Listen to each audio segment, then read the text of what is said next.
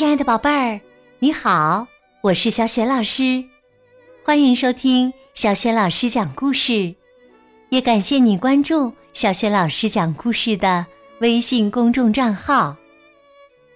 下面呢，小雪老师给你讲一个绘本故事，名字叫《我们走吧，爸爸》。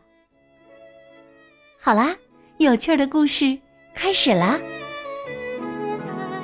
我们走吧，爸爸。从前呐，有一个小男孩，他和爸爸一起生活。他们住在河边的一栋房子里。小男孩的名字叫做小乔。一天早晨，小乔的爸爸醒得很早，他叫醒儿子。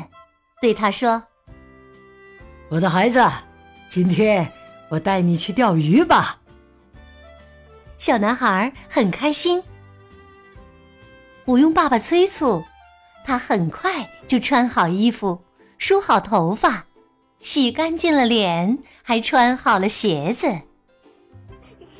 小乔站在爸爸面前，高兴的合不拢嘴：“我们走吧，爸爸。”爸爸回答说：“等一下，咱们还没吃早餐呢。”于是他们围着桌子坐了下来。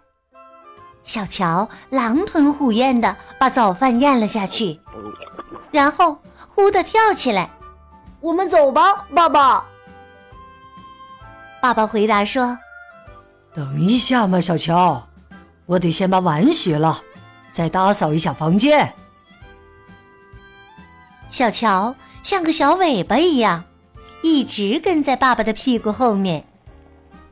他看着爸爸清洗餐具，把餐具擦干，然后又扫地整理物品。当所有的碗筷都洗干净了，所有的物品都摆放整齐了，小乔又一次兴高采烈的跳到爸爸面前。现在我们总能走了吧？爸爸回答说：“别着急呀，小乔，我还得先把午饭做了。”当爸爸忙着做饭的时候，小乔火冒三丈，他坐在楼梯的台阶上，生着闷气。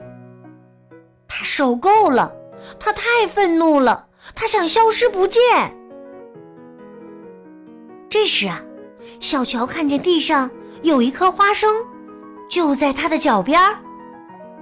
他使劲儿的想：“我要藏到这颗花生里去，我要藏到这颗花生里去。”然后啊，小乔就不见了。现在，他正在这颗花生里呢。这时啊。一只母鸡大摇大摆的过来了，它看见了这颗花生，母鸡猛地一啄，一口就把花生咽到肚子里面去了。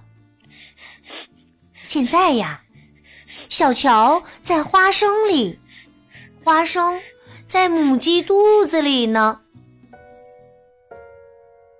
一只红狐狸躲在篱笆后面。看见母鸡经过，红狐狸扑向母鸡，一口就把它吞进了肚子里。现在，小乔在花生里，花生在母鸡肚子里，母鸡在红狐狸肚子里呢。不过，一口吞掉一只母鸡，这实在是太难消化了。红狐狸缓慢的爬着，肚子疼的难以前进。这时，一只大灰狼正躲在大树后面窥探着它。看到红狐狸走过，大灰狼就突然跳了出来，一口把红狐狸吞进了肚子里。现在，小乔在花生里。花生在母鸡肚子里，母鸡在红狐狸肚子里，红狐狸在大灰狼肚子里呢。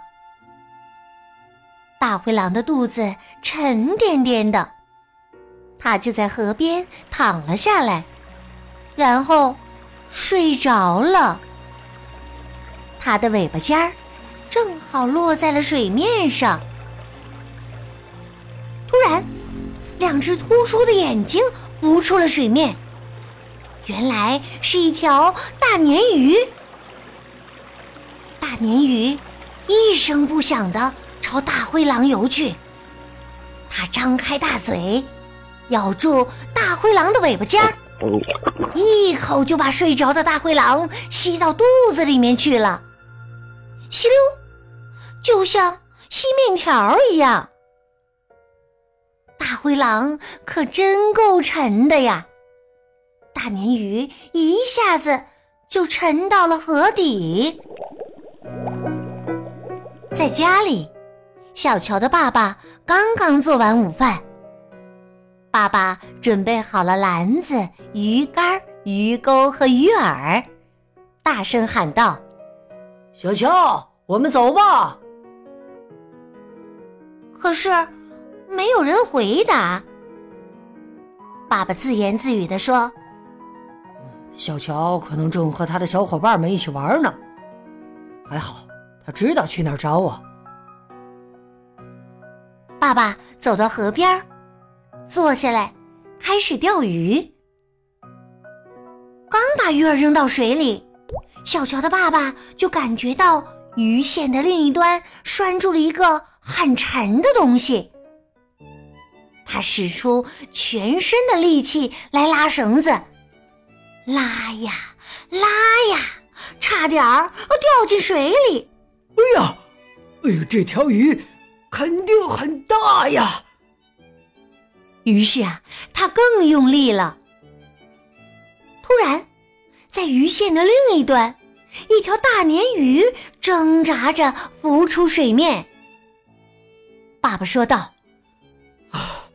我觉得你太重了，告诉我，你都吃了什么呀？小乔的爸爸把大鲶鱼放在草地上，然后把大鲶鱼的嘴掰开，在鱼嘴的尽头，他看见了一缕灰毛。他把胳膊伸进去，抓住灰毛往外拽，竟然。拽出了一只大灰狼。爸爸说道：“你的肚子也鼓鼓的，你吃了什么呀？”爸爸把大灰狼放在大鲶鱼旁边，把狼的嘴巴掰开，在狼嘴的尽头，他又看见了一缕红色的毛。他又把胳膊伸进去。抓住红毛往外拽，竟然拽出来一只红狐狸。爸爸说：“哎呀，这只也吃的不少啊！”爸爸把红狐狸放在大灰狼旁边，把红狐狸的嘴掰开，又把胳膊伸了进去。这回呀。他从里面拽出一只惊慌的母鸡，母鸡一直咕咕乱叫，动个不停。母鸡一从红狐狸肚子里出来，就面朝天的摔倒在地上，它完全晕头转向了。母鸡咳出了一颗花生，花生一着地。小乔就笑嘻嘻的出现在爸爸面前了。爸爸，你怎么没带上我就去钓鱼了？后来呢？小乔就和爸爸一起回家了。如果你竖起耳朵，还能听见他们的欢笑声呢。